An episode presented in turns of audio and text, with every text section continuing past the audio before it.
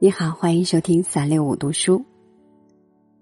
康桥的柔波，湖心的倩影，衣袖间作别的云彩，在徐志摩的笔端，一切的景象似乎都有着一个丰富而多情的思想，而他们又总是如此通灵摇曳的存在着，等待着我们去发现，去感悟。今天来读徐志摩的《翡冷翠山居闲话》。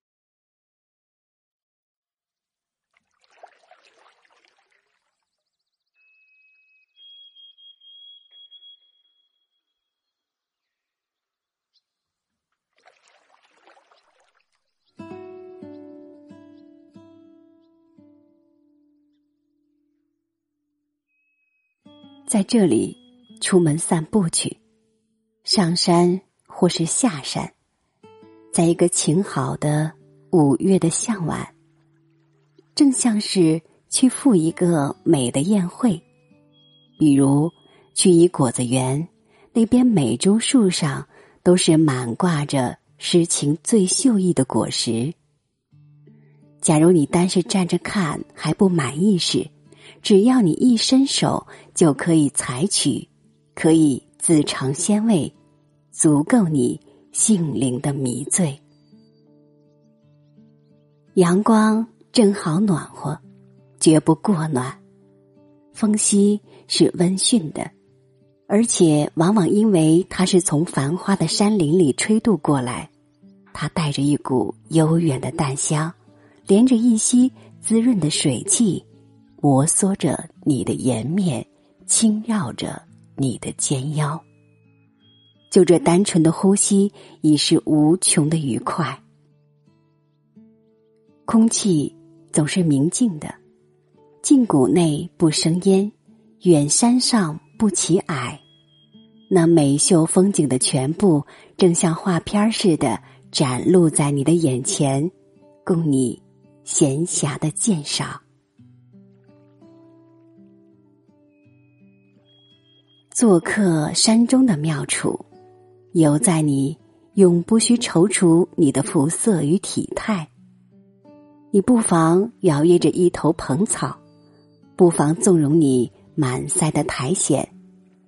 你爱穿什么就穿什么，扮一个牧童，扮一个渔翁，装一个农夫，装一个走江湖的杰普闪，装一个猎户。你再不必提醒整理你的领结，你尽可以不用领结，给你的颈根与胸膛一半日的自由。你可以拿一条这边颜色的长巾包在你的头上，学做一个太平军的头目，或是拜伦纳埃及装的姿态。但最要紧的是，你穿上你最旧的旧鞋，别管它模样不佳。他们是顶可爱的好友，他们乘着你的体重，却不叫你记起你还有一双脚在你的底下。这样的玩儿顶好是不要约伴，我竟想严格的取缔，只许你独身，因为有了伴，多少总得叫你分心，尤其是年轻的女伴。那是最危险、最专制不过的旅伴。你应得躲避它，像你躲避青草里一条美丽的花蛇。平常我们从自己家里走到朋友的家里，或是我们直视的地方，那无非是在同一个大牢里，从一间浴室移到另一间浴室去。拘束永远跟着我们，自由永远寻不到我们。但在这春夏间美秀的山中或乡间，你要是有机会独身闲逛时，那才是你福星高照的时候，那才是你实际领受亲口尝味、自由与自在的时候，那才是你肉体与灵魂行动一致的时候。朋友们，我们多长一岁年纪，往往只是加重我们头上的枷，加紧我们脚颈上的链。我们见小孩子在草里、在沙堆里、在浅水里打滚作乐，或是看见小猫追着它自己的尾巴，何尝没有羡慕的时候？但我们的家、我们的恋，永远是制定我们行动的上司。所以，只有你单身奔赴大自然的怀抱时，像一个裸体的小孩扑入他母亲的怀抱时。你才知道，灵魂的愉快是怎样的，但是活着的快乐是怎样的，单就呼吸，单就走道，单就张眼看、耸耳听的幸福是怎样的。因此，你得严格的为己，极端的自私，只许你体魄与性灵与自然。同在一个脉搏里跳动，同在一个音波里起伏，同在一个神奇的宇宙里自得。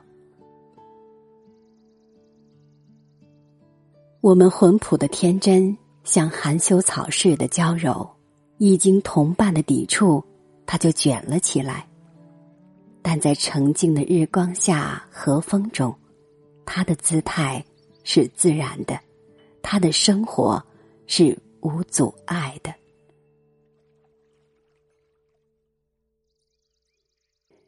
你一个人漫游的时候，你就会在青草里坐地仰卧，甚至有时打滚儿，因为草的和暖的颜色，自然的唤起你童稚的活泼。在静僻的道上，你就会不自主的狂舞。看着你自己的身影，幻出种种诡异的变相，因为道旁树木的阴影，在他们迂徐的婆娑里，暗示你舞蹈的快乐。你会得心口的歌唱，偶尔记起短篇的音调，与你自己随口的小曲儿。因为树林中的鹰燕告诉你，春光是应得赞美的。更不必说，你的胸襟自然会跟着漫长的山径开拓，你的心地会看着澄蓝的天空静定，你的思想和着山壑间的水声、山下里的泉响，有时一彻到底的清澈，有时激起成章的波动，流，流，流入凉爽的橄榄林中。流入妩媚的阿诺河去，并且你不但不需应伴，每逢这样的旅行，你也不必带书。书是理想的伴侣，但你应得带书是在火车上，是在你住处的客室里，不是在你独身漫步的时候。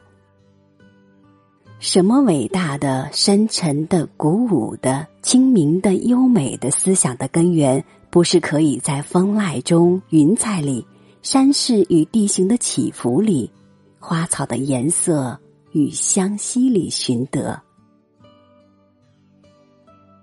自然是最伟大的一部书。歌德说，在他每一页的字句里，我们读得。最深奥的消息，并且这书上的文字是人人懂得的。阿尔帕斯与五老峰，雪里溪与普陀山，莱茵河与扬子江，黎梦湖与西子湖，剑兰与琼花，杭州西溪的芦雪与威尼斯夕照的红潮，百灵与夜莺。更不提一般黄的黄麦，一般紫的紫藤，一般青的青草，同在大地上生长，同在和风中波动。他们应用的符号是永远一致的，他们的意义是永远明显的。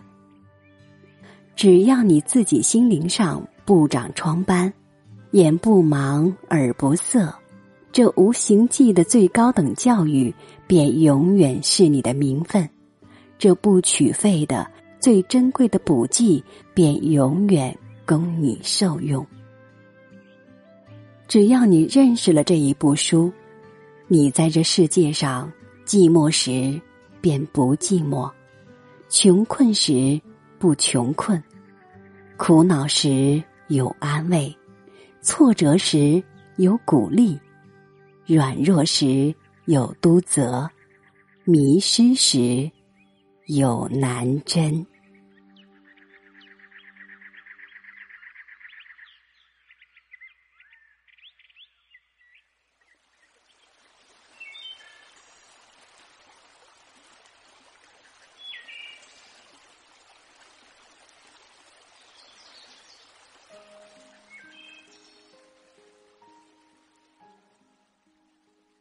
是啊，大自然是一部伟大的书。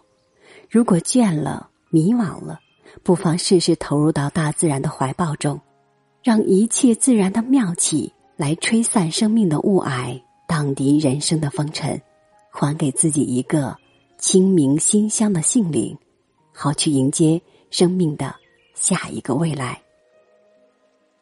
好，感谢您的收听，这里是三六五读书，我是云公子，咱们。下期再见。